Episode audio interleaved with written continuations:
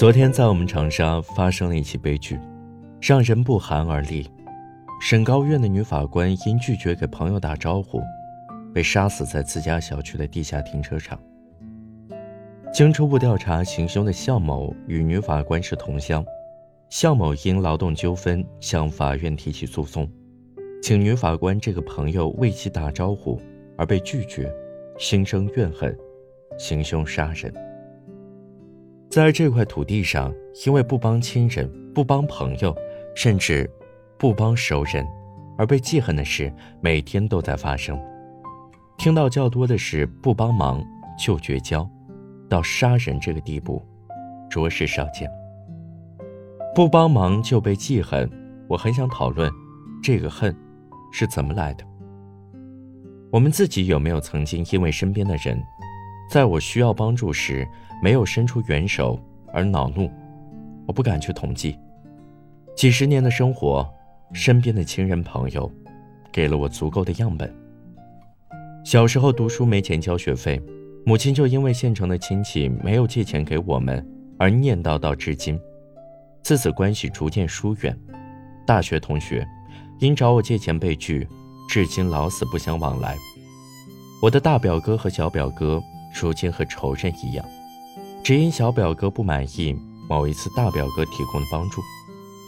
我们这里似乎早已习惯，亲人、朋友都是自己的资源，在自己最需要的时候，来给我们托底。帮，就是哥们儿、朋友；不帮，就是不够意思、不讲情面，要受到谴责。不帮的那一方，居然能成为过错方。成为被记恨的种子。更有意思的是，没有伸手帮人的，有些还会心怀愧疚。怎么就成了这个样子呢？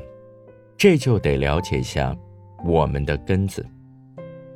我们的祖宗一直是种田的，往上数三代，基本都是农民，耕种。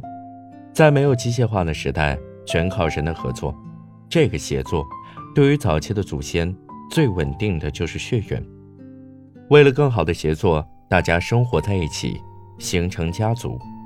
家族内的人同吃同住，遇到谁家婚丧嫁娶，全族人出力，不计报酬。每一个小家的事都是大家的事。因为住在一起，也就没有个人隐私和财务的边界。谁家出了笑话，大家一起品头论足。小家的财产和物资，在大家需要时很轻易被征用。而且小家都不觉得被严重侵犯。经过漫长的岁月，从族人慢慢延展到朋友、同学，甚至是熟人关系，形成了我们社会关系中的差序格局。因此，就能解释我们为什么对外乡人、陌生人态度冷漠，以至于后面跑去看人血馒头而无动于衷。但。对于越近关系的人，我们越是有要求，这种要求就成为了记恨的种子。我们如此亲近，你居然不帮我，成了我们大义凛然的理由。在工业文明的今天，我们的世界早已变化，但我们的意识还停留在过去，这就是悲剧的根源。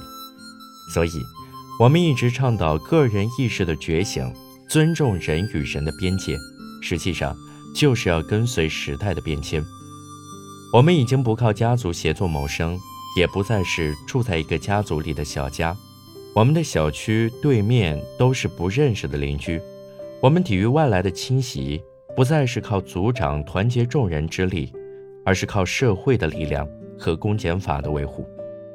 我们不再需要差序格局来保障个人利益。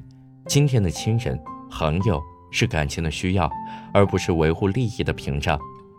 无论愿不愿意，我们人与人之间的个人边界已经成为了现实。无论是父子、夫妻，还是朋友。值得一提的是，差序格局已不能保障个人权益。过去个人权益需要保护时，我们会在亲近的个人中找强人，强人在层层托关系，摆平自己的事。在法治社会的今天，关系的作用越来越微弱。我们的女法官深知，诉讼有严格的规定和程序，不是托一个人就可以有效干预。所有的案件都是终身负责制，不再有人为了关系去冒被终身追责的风险。他不会，被他托的关系也不会。在这个新世界，关系社会已慢慢远去，社会制度程序开始工作，个体意愿已被尊重。如果我们仍然活在过去，认为亲人朋友就像家族内的资源，随时可以为我所用，那将会有碰不完的壁。